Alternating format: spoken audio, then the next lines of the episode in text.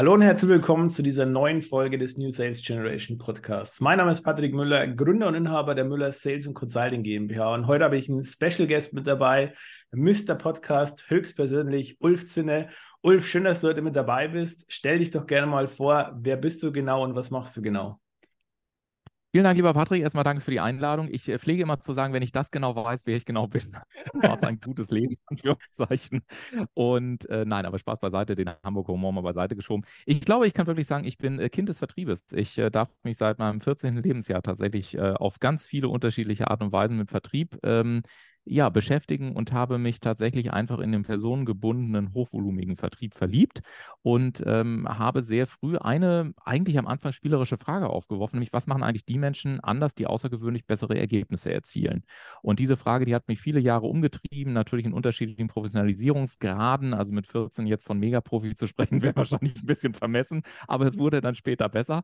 Und ich habe dann auch, ich habe ganz verrückte Sachen gemacht, ich habe dann mal eine Weiterbildungsinstitut im, im vertrieblichen Bereich geleitet, war natürlich auch auch in der Beratung, auch international viel unterwegs und habe dann vor vielen, vielen Jahren gesagt, so, jetzt mache ich mich auf einen eigenen Weg und ähm, habe einen Ansatz geprägt, äh, über den mittlerweile eigentlich sehr viele sprechen, ohne zu wissen, dass er eigentlich äh, damals so begründet wurde. Und zwar nannte sich dieser Ansatz Human Sales Excellence, also auch ein, ein geschützter Begriff tatsächlich damals eingetragen geworden. Und da ging es letztendlich darum, um die Frage, wie sieht eigentlich eine Vertriebskultur auf, die nicht mehr auf Kosten, sondern auf Basis der Persönlichkeit jedes Einzelnen agiert. Also lange bevor überhaupt diese diese Skalierung der Persönlichkeit, wie ich sage, was ja die eigentliche Herausforderung ist, wenn wir heute über Business-Skalierung sprechen. Ähm, wie kann das eigentlich genau funktionieren und wie kann ich Vertriebssysteme und Vertriebsorganisationen, Vertriebsteams aufbauen? Welche Konsequenzen hat das bis hin in die monetäre Entlohnungsstruktur, ne, weil Vertrieb natürlich sehr stark ja immer noch historisch provisionsgetrieben ist, also geldgetrieben. Aber rein statistisch gesehen haben wir halt sieben Hauptmotivatoren psychologisch gesehen und nur die wenigsten sind tatsächlich rein wirtschaftlich motiviert. Das heißt, welche Fragen stellen sich äh, beispielsweise in Form von Entlohnungsstrukturen und ähnliches. Da haben wir sehr, sehr viele coole Projekte gemacht und ähm, das ist vielleicht so, so, ein kleiner Einstieg. Also ich sage mal, auf der einen Seite bin ich unglaublich menschenorientiert, lache gerne, habe viel Spaß mit Menschen, gehe auch gerne einfach irgendwie nett essen, was trinken und so weiter, alles gut. Ähm, also ich muss da jetzt nicht irgendwie an auf dicke Hose machen und äh, zeigen, was ich nicht alles Tolles habe. Und auf der anderen Seite bin ich aber auch eindeutig sehr ergebnisfokussiert und äh, ähm, Geduld ist nicht unbedingt mein zweiter Vorname, wenn es dann darum geht, Dinge nach vorne zu treiben. Also vielleicht gibt das mal so einen kleinen Einblick, äh, wer ich äh, beruflich so bin. Heute bin ich Geschäftsführer von, von zwei GmbH GmbHs, eine Holding. Und äh, wir beschäftigen uns im Kern mit der Frage Relevanz, weil das ist so das äh, Resümee bis, meines bisherigen Lebensweges, ähm, ist eben der Punkt, dass, ähm, ja, ne, was wir auch heutzutage sehen, wo ich immer sage, du kannst sichtbar sein, wie du willst, wenn du nicht relevant bist, wird schwer. Und ich habe einfach jetzt so in den letzten Jahren mit gut 50.000 Menschen gearbeitet aus vielen Ländern, Projekte gemacht von 5.000 Euro bis irgendwie 1,3 Milliarden, also einmal so die Skala hoch bis zu ernsthaften Null. Und äh, dabei ist mir halt immer wieder aufgefallen, ähm, das vielleicht auch schon so ein kleiner Hack, dass ähm, sehr, sehr oft versucht wird, immer ähm, die, die Verkäufer zum Beispiel noch geiler werden zu lassen, um das mal etwas flapsig auszudrücken. Mhm. Und ich glaube oftmals, dass die Kunst eher darin liegt, ähm, das Angebot sehr viel cooler werden zu lassen. Also es muss aus meiner Sicht mit einer anderen, mit einem kleinen Switch in der Perspektive, geht es aus meiner Sicht oftmals immer nicht darum, den Vertrieb immer besser zu machen, sondern sich mal die Frage zu stellen, warum wird der Vertrieb für uns eigentlich immer anstrengender? Weil er sollte ja eigentlich eher zum Low-Brainer werden. Und wenn er zum Low-Brainer wird, dann liegt das einfach daran, dass wir klarer sind, dass wir, dass wir eben relevanter geworden sind, dass wir unsere Strategie nachgezogen haben und so weiter. Natürlich brauche ich trotzdem Vertrieb, das ist klar. Ähm, aber das sind so Zusammenspiele und solche Dynamiken, die mich einfach auch interessieren bei der Frage der Relevanz. So mal als kurzer erster Einblick über meine Person. Sehr, sehr cool. Vielen Dank für den ersten Einblick schon mal. Gerne. Ich sage ich sag auch immer das Thema, du kannst die besten Vertriebler haben, aber wenn du kein gutes Produkt hast oder nicht gut positioniert bist oder nicht re relevant bist, dann wirst du halt nicht so gut performen im Vertrieb. Und äh, das ist das, was, da wird oft dieses Augenmerk einfach falsch gelegt. Aber was würdest du sagen, was müsste in den nächsten ein, zwei Jahren wirklich passieren im B2B-Vertrieb oder bei B2B-Unternehmen, um dieses Thema Relevanz mehr zu steigern in den Unternehmen, damit die im Vertrieb überhaupt, was heißt, überhaupt noch überleben können teilweise, weil man sieht ja. ja oft was, was teilweise wirklich los ist in den Unternehmen. Und ich glaube, das ist ein sehr, sehr wichtiger Kernfaktor, was da wirklich die nächsten ein, zwei Jahre passieren muss. Wie ist da ja. deine Meinung? Wie siehst du das Thema? Also erstmal vielen Dank für die Frage. Ist eine sehr, sehr schöne Makrofrage, mal so aus der Hubschrauberperspektive, was natürlich Spaß macht, weil sie dazu einlädt, aus ganz unterschiedlichen Blickwinkeln ähm, dazu einzuladen. Insofern suche ich gerade im Kopf, was so äh, angepasst an deinen Podcast die bestmögliche Antwort ist und gleichzeitig hochpraktisch für die Hörer. Also aus meiner Erfahrung heraus eine kleine Intervention, mit der ich sehr gute Erfahrungen gesammelt habe, ist im nächsten Meeting einfach mal die Frage zu stellen, woher wissen Sie denn eigentlich oder woher wissen wir, dass wir recht haben? Also ich liebe diese Übung von Amazon. Jeff Bezos, angeblich hat er das ja eingeführt, diesen leeren Stuhl im Meetingraum, wo er sagt, da sitzt unser Kunde drauf. Und ich glaube, das ist ganz, ganz wichtig, ist wichtiger als jemals zuvor, diese Perspektive ab, absolut, aber wirklich absolut mit allem, was ich habe, in den zentralsten Mittelpunkt von allem zu stellen.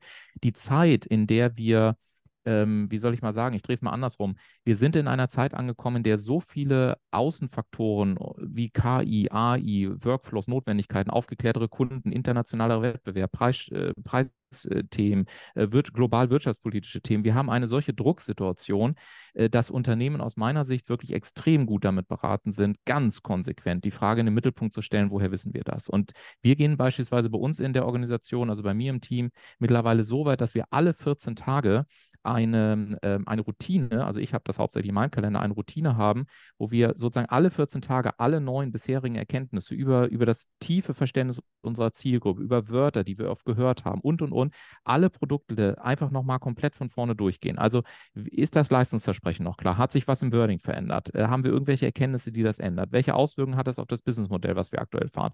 Welche Auswirkungen hat das wiederum in Verbindung mit unseren Kunden auf die Angebotsstruktur? Müssen wir Dinge ändern? Müssen wir Dinge feintunen? Müssen wir eine E-Mail ändern?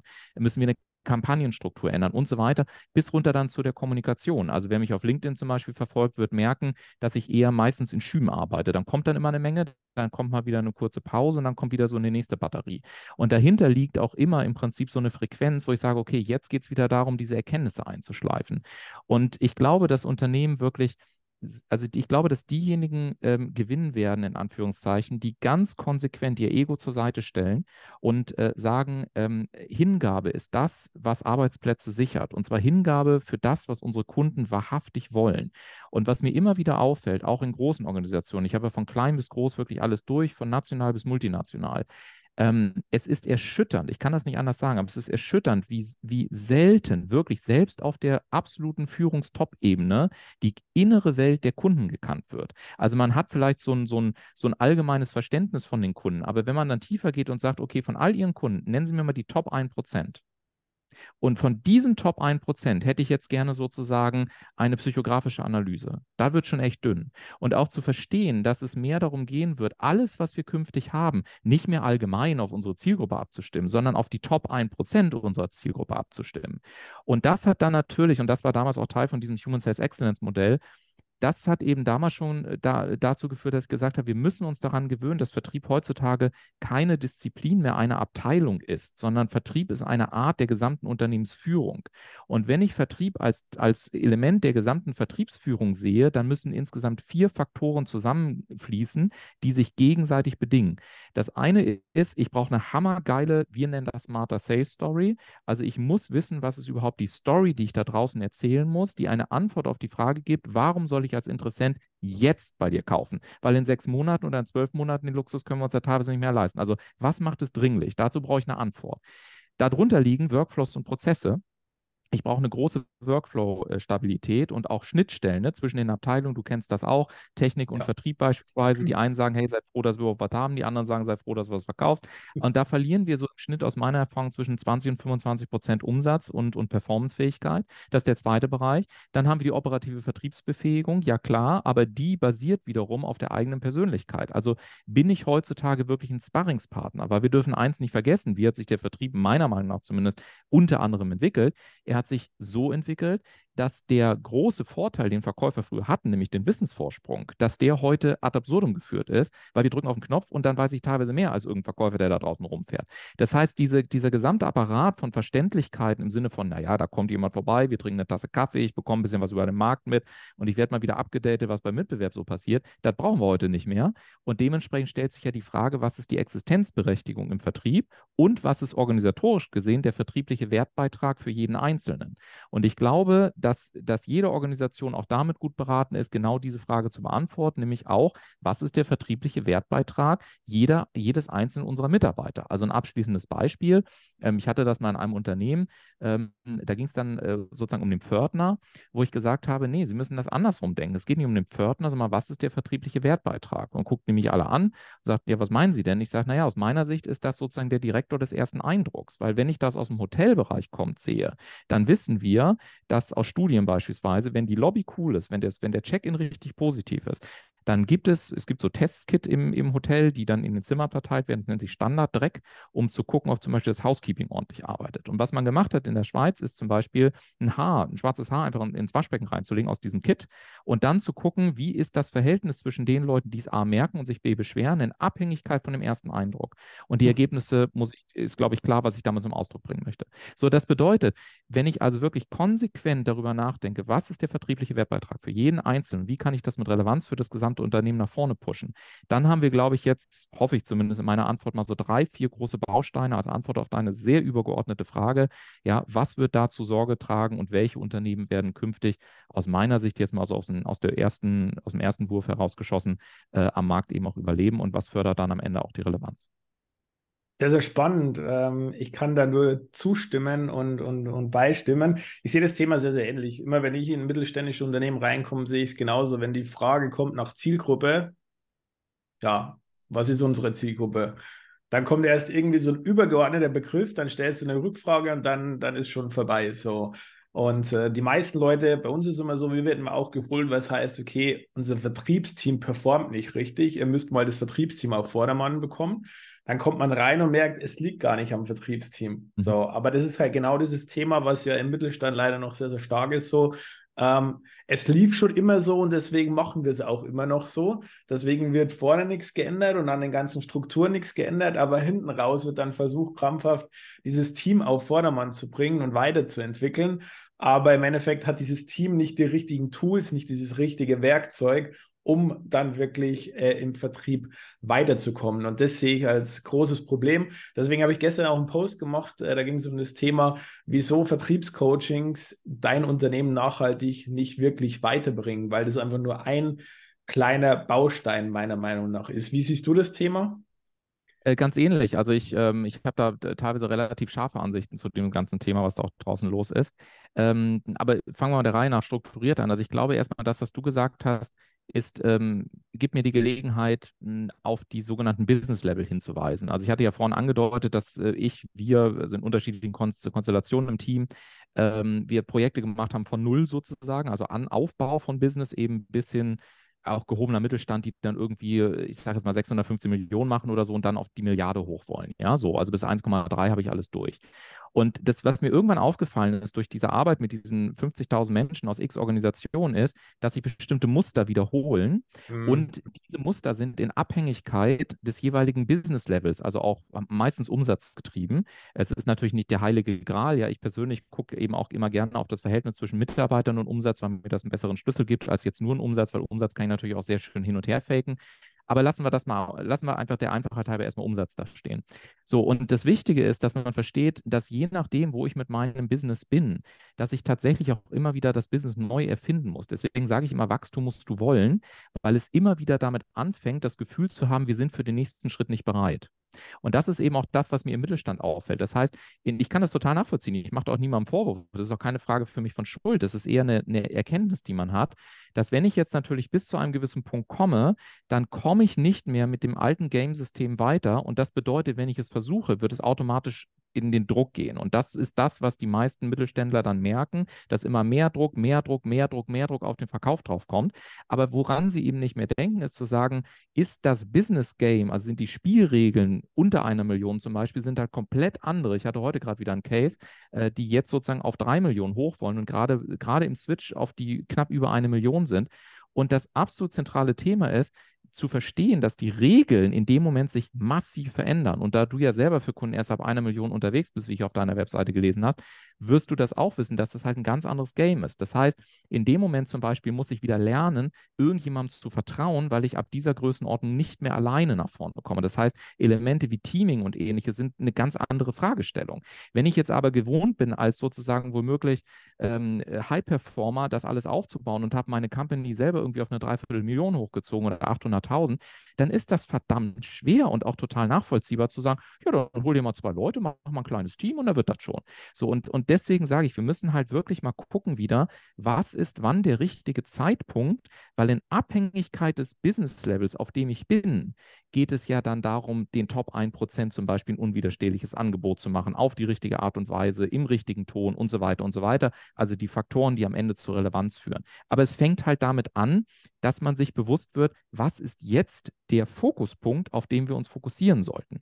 Also um nochmal ein ganz anderes Beispiel zu geben, wenn wir das mal ganz an den Anfang äh, des Unternehmertums setzen ähm, und wir haben jemanden, der vielleicht jetzt seine ersten, weiß nicht, 20, 30.000 Euro oder so im Monat machen möchte, ja, da ist es halt nicht der richtige Zeitpunkt, ein Buch zu schreiben und es ist auch in aller Regel nicht der richtige Zeitpunkt, sich um eine tolle Webseite zu kümmern. Das kannst du halt machen, wenn du irgendwie so bei knapp unter einer Million angekommen bist.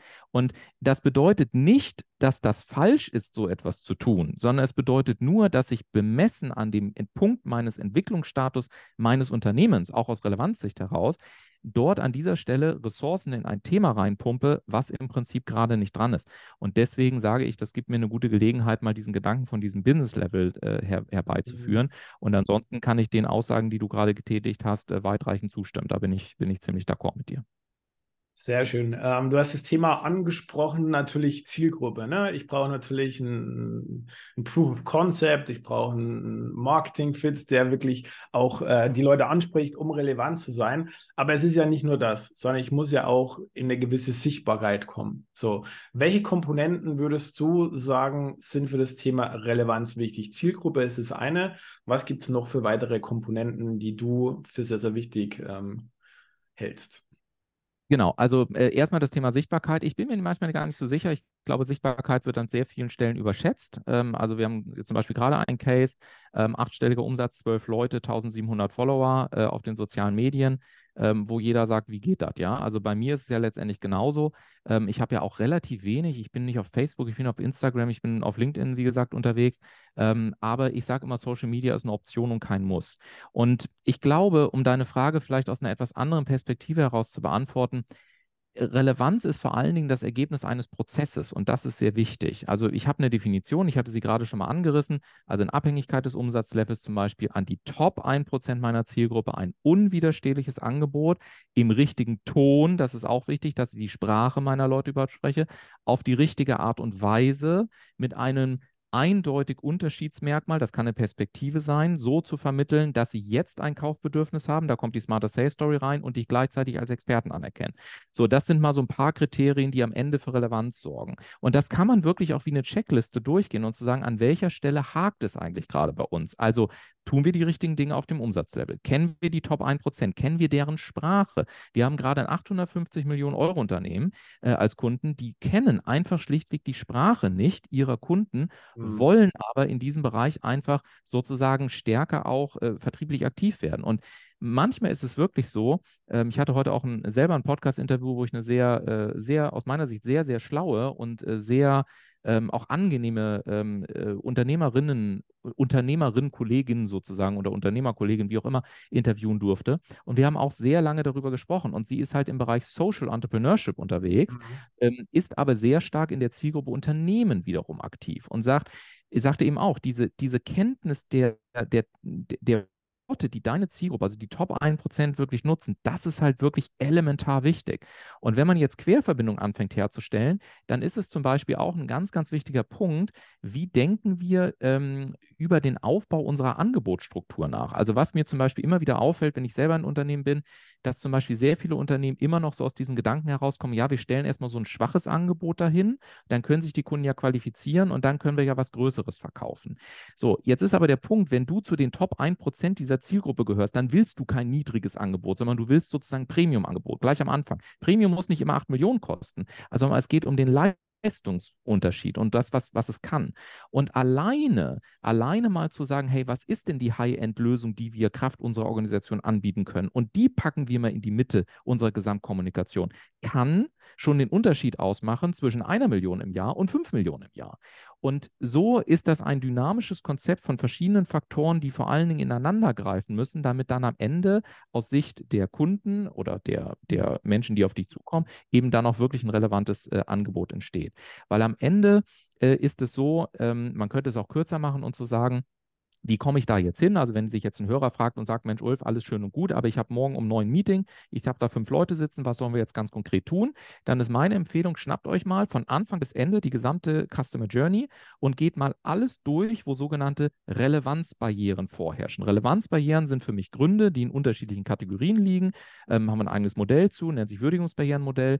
Und was sind zum Beispiel Gründe, die gegen eine Zusammenarbeit mit diesem Unternehmen sprechen könnten? So, und das, was man macht, ist, das machen wir auch, wir machen einfach eine Tabelle Es geht total simpel. Du bist in einer halben Stunde mit fertig und schreibst einfach mal alles auf, was an Relevanzbarrieren tatsächlich kommen könnte und überlegst dir, an welcher Stelle, gemessen an dem Kaufprozess, müssen wir welche Relevanzbarrieren rausheben, damit der Verkauf am Ende ein Low-Brainer wird.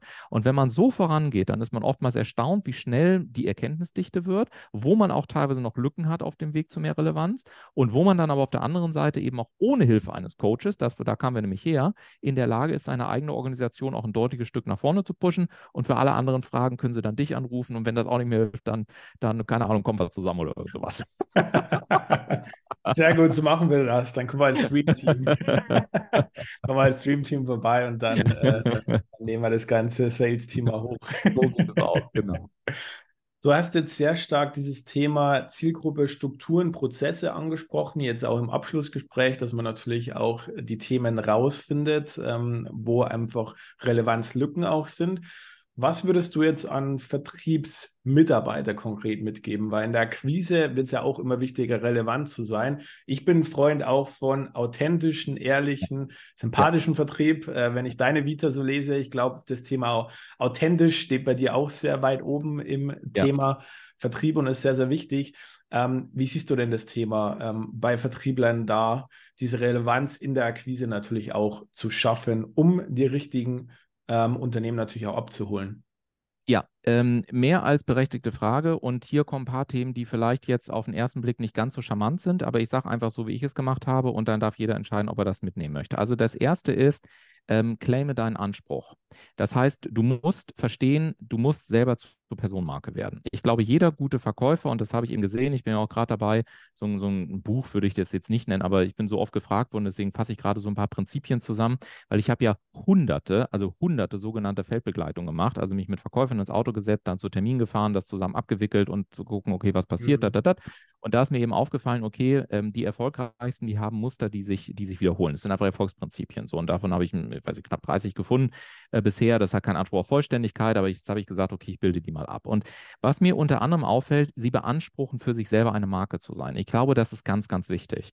Ähm, dass du eben nicht sagst, ja, ich bin halt so ein Angestellter, ne, ich mache da irgendwie so 9 to 5 und dann sagt mir Chef, was ich zu tun habe oder vielleicht ist nicht Chef, sondern irgendwie eine, ein CM-System ähm, sondern wirklich zu sagen, okay, wofür will ich wirklich stehen? Also eine Marke bedeutet ja, was sagen Leute über dich, wenn du nicht mehr im Raum bist? Und sich mal die Frage zu stellen, was sagen eigentlich meine Kunden, wenn ich nicht mehr im Raum bin? Also wofür will ich eigentlich stehen?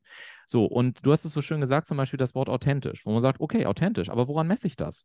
So, also was, be was bedeutet das? A, Definition des Begriffes oder des Wertes. B, was sind die Kenngrößen? Und C, wie implementiere ich diese Kenngrößen als erlebbaren Faktor in die Client Journey? Also woran erleben das meine Kunden? Meine Kunden erleben das zum Beispiel in meiner Sprache, in einer absoluten Klarheit und Direktheit. Und äh, ich habe keine Hemmungen davor, auch das Fenster aufzumachen und zu sagen, haben Sie 100 Euro und dann baue ich einen Papierflieger und schmeiße das Geld aus dem Fenster. Also das tue ich jetzt nicht wirklich, ja, aber wirklich zu sagen, wissen Sie was, nehmen Sie das Geld, schmeißen Sie es raus, weil es wird nichts bringen. Das heißt, diese radikale Ehrlichkeit, Persönlichkeit in Anführungszeichen ist zum Beispiel ein Kriterium, was ich bei mir, meiner Personenmarke sehr stark aufgebaut habe. Und das halte ich für eine sehr, sehr gute Übung. Stell dir vor, sage ich manchmal, du bist selber ein, eine, eine Traumdestination. Was macht dich begehrlich? Warum will ich ausgerechnet zu dir? Das wäre der eine große Tipp. Mhm. Der zweite Punkt ist, übe dich im Stellen von intelligenten Fragen. Intelligente Fragen sind für mich die, wo der andere erstmal nachdenken muss. Das heißt, um Gottes Willen bitte nicht mehr diese Standardbedarfsanalysen oder eben auch diese, diesen ganzen naja, ich sag mal, Vertrieb der 70er, ja, das fängt schon damit an zu sagen, ja, es gibt einen Vertriebsprozess, das fängt bei Akquise an, dann gibt es ein Erstgespräch, dann gibt es ein Angebot, dann gibt es eine Argumentation und eine Abschlussphase und danach, wo man sagt, äh, nee, und am besten noch Einwandbehandlung, wo ich sage, wer kommt eigentlich immer darauf, immer von Einwandbehandlung zu sprechen? Also erstens müssen Einwände nicht behandelt werden und zum Zweiten, wenn ich die Arbeit davor gemacht habe, dann habe ich am Ende auch nicht mehr wirklich Einwände. Also ich habe seit 15 Jahren keine Einwände mehr. Ich habe mal eine Frage, aber das war es dann auch so. Das ist also der zweite Punkt, sich da wirklich klar zu werden. Der dritte Punkt ist, etwas vielleicht unbeliebt, nimm Geld in die Hand und qualifiziere dich selber aus deinem eigenen Portemonnaie weiter. Warte nicht, bis irgendjemand auf die Idee kommt zu sagen, oh ja, ich schicke sie mal wieder zum Workshop, sondern es gibt mittlerweile so großartige Möglichkeiten, sich weiterzubilden für wirklich kleines Geld. Also ich habe selbst in Harvard eine, eine, eine Fortbildung online gemacht. Da gibt es einen Anbieter, wo diese ganzen Mega-Universitäten sind, wo du halt wirklich mal für sechs, acht, für sechs bis zwölf Wochen an so, einem, an so einem Massenkurs teilnehmen kannst. Aber du kriegst einfach richtig geilen Input. Und es gibt mhm. Viele tolle Portale von Masterclass über Udemy bis hin eben zu Harvard und Stanford und Oxford. Also du kannst machen, was du willst.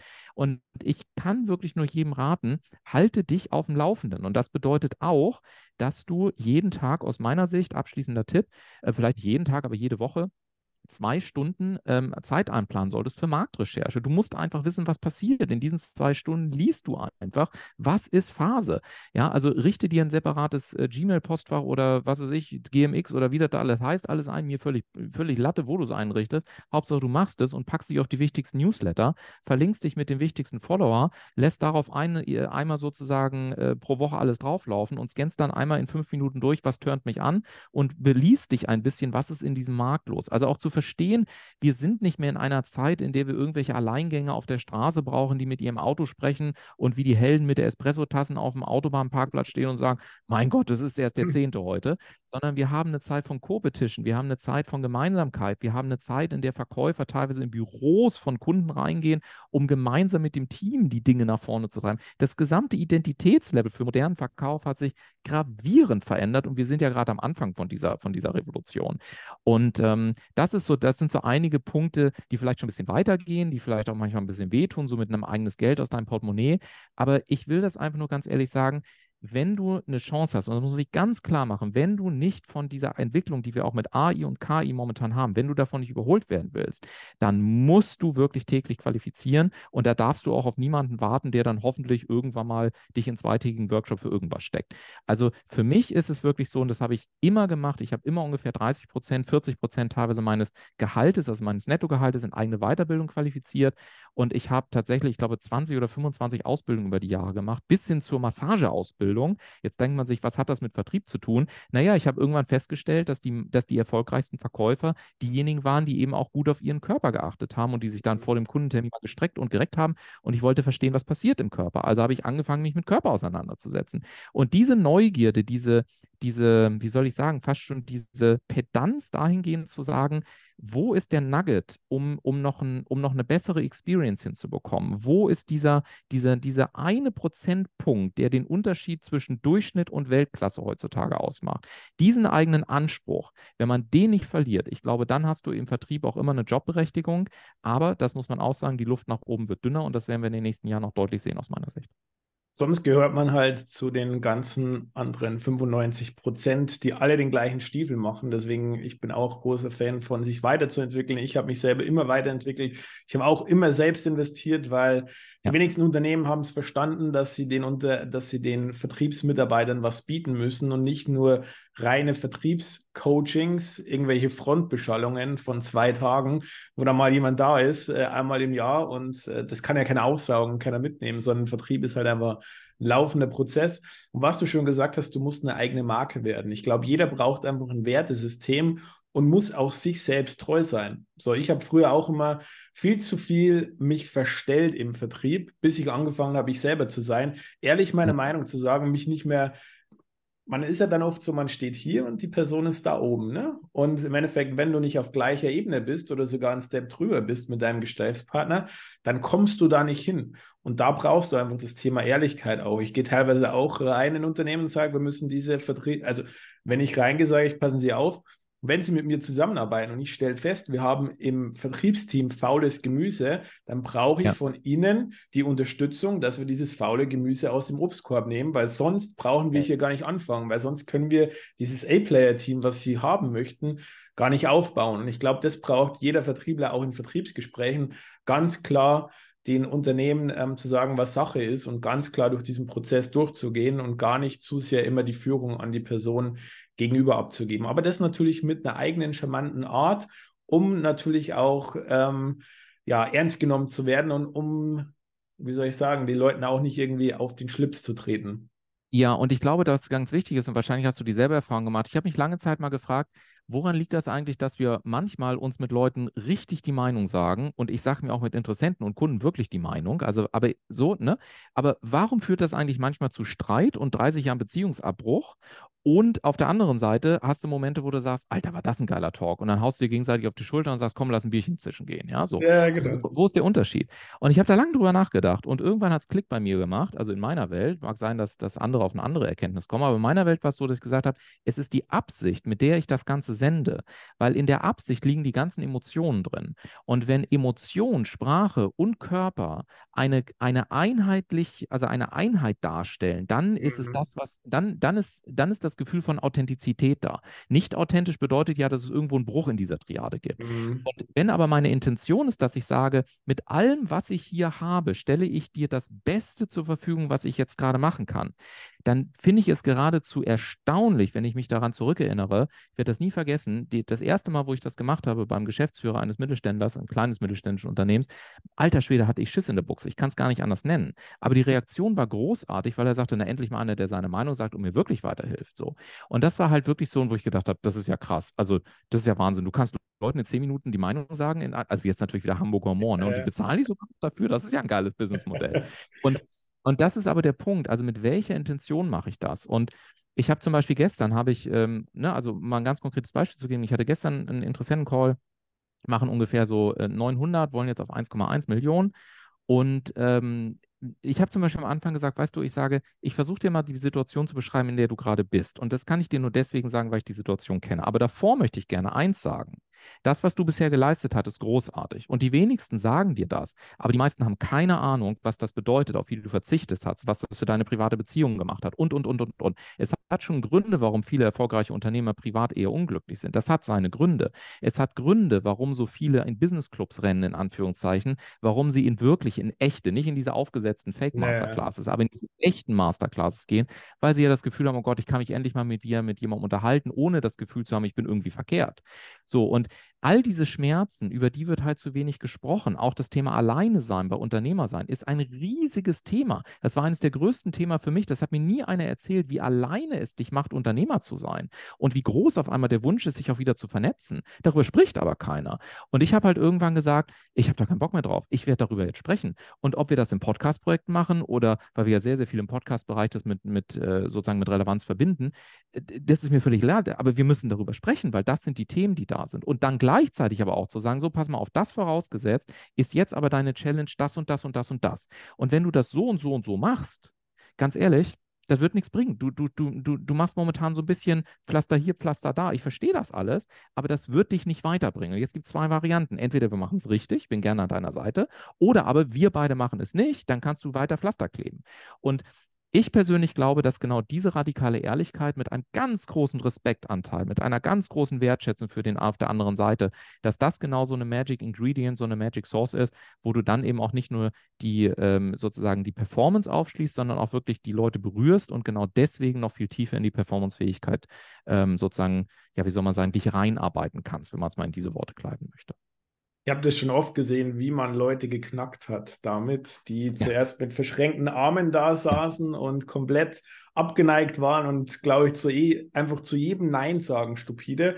Und ja. äh, dann einfach mal diese radikale Ehrlichkeit, auch mal das Buch zugeklappt haben und gesagt haben, gut, dann brauchen wir an dieser Stelle nicht mehr weiterreden, dann können Sie sich gerne jemand anderes suchen, so, aber wenn Sie mit mir arbeiten wollen, dann müssen wir diese Steps machen und dann müssen wir es so machen. Und auf einmal merkst du, die Leute hören dir zu, wenn sie merken, okay, der, der ist jetzt nicht der eine oder die wie die anderen 95 Prozent, die da sitzen und versuchen dann auf diesen Einwand, wären wir bei diesem Thema Einwandbehandlung, irgendwelche Einwände mhm. zu behandeln, sondern einfach auch mhm. mal eine, eine, eine Frage zu stellen oder die Leute perplex zu machen. Ich glaube, das ist dieser Unterschied auch im Vertrieb, wann die Leute zuhören, wann du diese Re dieses Relevanzmuster knackst, von die Leute hören dir wirklich zu und du musst nicht irgendwelche komischen Fragen beantworten, Einwände irgendwie behandeln, sondern du schaffst es ja. wirklich, dass die, dass die dich ernst nehmen auf dieser Ebene.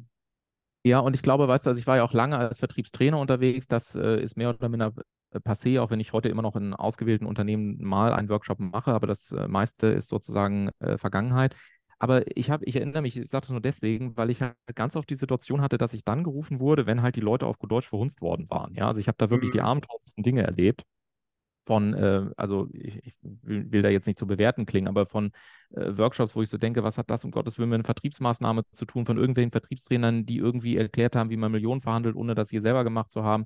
Also teilweise sind das wirklich Absurditäten am Markt. Aber ich verstehe, will ich damit sagen, dass halt die Leute manchmal einfach so, so sitzen, ne? Also mit verschränkten Armen, so wie du es auch gerade äh, ja gesagt hast. Und das krasseste, was ich mal hatte, war in, in Frankfurt bei einem, bei einem größeren Unternehmen, ähm, gehobene Umsatzklasse. Und da saß ein Teilnehmer. Wir haben sechs Workshop-Stufen miteinander verbracht, äh, also sprich zwölf Tage.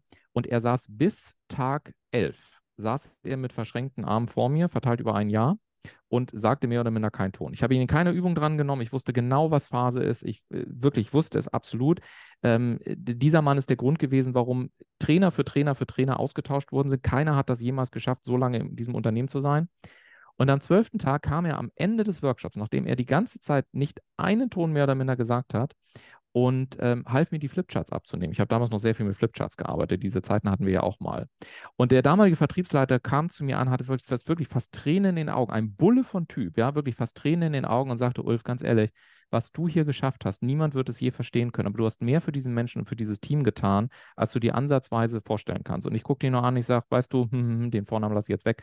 Ich sage doch, ich weiß es, weil ich weiß ganz genau, was in diesen Menschen los ist. Und das weiß ich deswegen, weil, wenn man sich mal überlegt, kein Baby kommt irgendwie mit verschränkten Armen auf die Welt. Das bedeutet, der Auslieferungszustand ist glücklich sein und die Welt ist toll und ich bin voller Neugierde. Das ist unser Auslieferungszustand. Wenn ich also ja. jemanden danach habe, der, die, der es schafft, zehn Tage am Stück mit verschränkten Armen dazusitzen, dann weiß ich ansatzweise, was da los ist. Und deswegen finde ich es auch wichtig zu sagen, Widerstand ist völlig in Ordnung. Und das ist auch ganz wichtig zu trennen. Widerstand ist vollkommen in Ordnung. Das bedeutet aber nicht, dass wir in der Sache nicht weitergehen.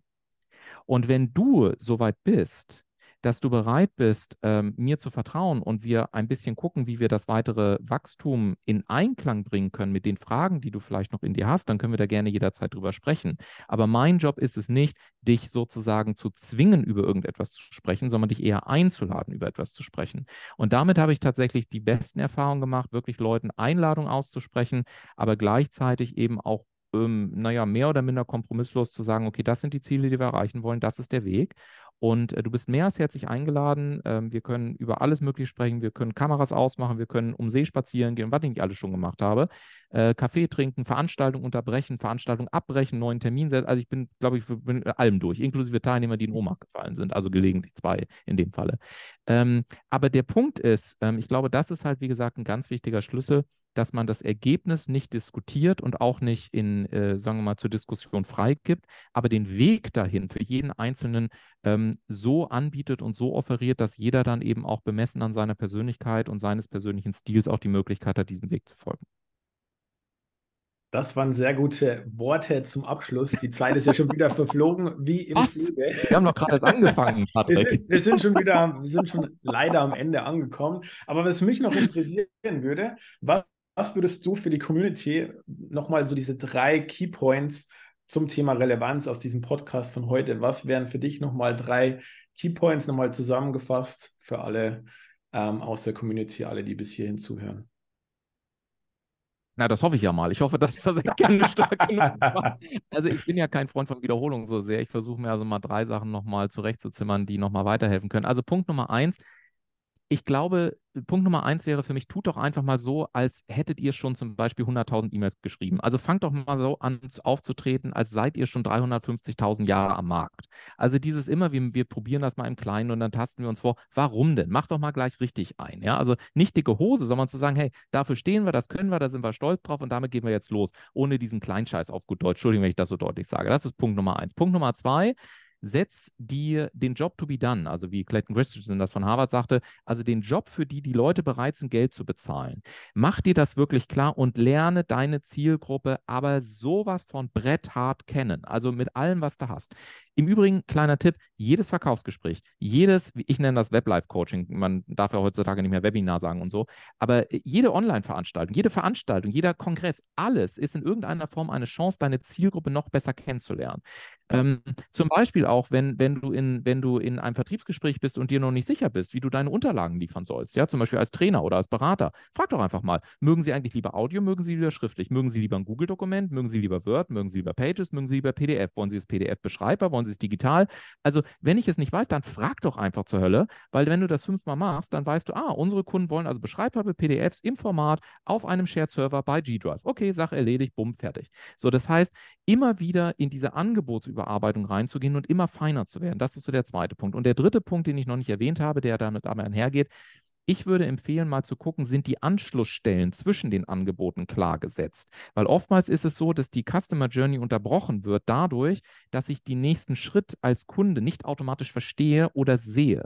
Und wenn ich verstehe, dass sozusagen, nehmen wir mal eine Zusammenarbeit von vier Wochen beispielsweise, dann muss ungefähr ab der Mitte ersichtlich sein für den Kunden, was ist der nächste logische Anschlussschritt, damit es am Ende nicht zu abrupt wird und damit er eine gute Vorbereitungszeit hat, sich in diesen neuen Schritt reinzugewöhnen. Gleich Gleichzeitig müssen diese vier Wochen aber auch in sich abgeschlossen sein. Also prüft mal eure Angebote, ob die Schnittstellen sauber sind, ob die Client Journey sozusagen gemessen am Customer Lifetime Value, ob das klar ist und guckt mal, ob die jeweilige Anschlussstelle ungefähr zur Hälfte des laufenden Produktes dann dementsprechend auch schon mit eingespielt wird. Und was das letzte Plus-1-Tipp sozusagen, traut euch zur Marke zu werden, weil ich kann eins sagen, ähm, äh, als sozusagen ich das selber gemacht habe, am Anfang fühlt sich vielleicht ein bisschen komisch an, aber ich glaube nach wie vor daran, dass der Mensch der wichtigste Differenzierungsfaktor ist und sich selber da auch als Personenmarke aufzubauen, ist einfach eine unglaublich spannende Reise, egal ob ich angestellt bin oder eben selbstständiger Unternehmer.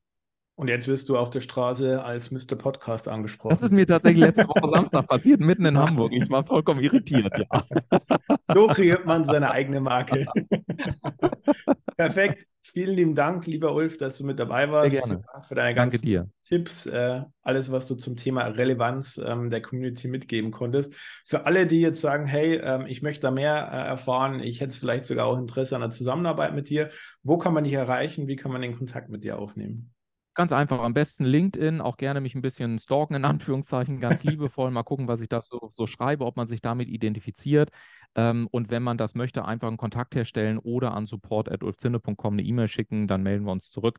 Aber ähm, ich persönlich entweder LinkedIn, wenn man es anonym haben möchte, oder eben support.ulfzinne.com oder ansonsten natürlich vielleicht auch in einen der Podcasts reinhören, weil mit der Podcast-Sache bin ich ja, wie gesagt, auch sehr viel unterwegs. Da gibt es also auch viele Hörbeispiele. Perfekt, packen wir in die Show Notes. Äh, dann könnt ihr alle den Kontakt da direkt mit aufnehmen. Einfach nur auf den Link klicken. In diesem Sinne, vielen Dank, dass du mit dabei warst. Ähm, ich freue mich auf die nächsten Folgen. Sei gespannt, was kommt. Ähm, wir haben in der nächsten Folge wieder einen super genialen Special Guest. Deswegen bleibt dran. Bis zur nächsten Folge. Bis dahin, euer Patrick. Ciao.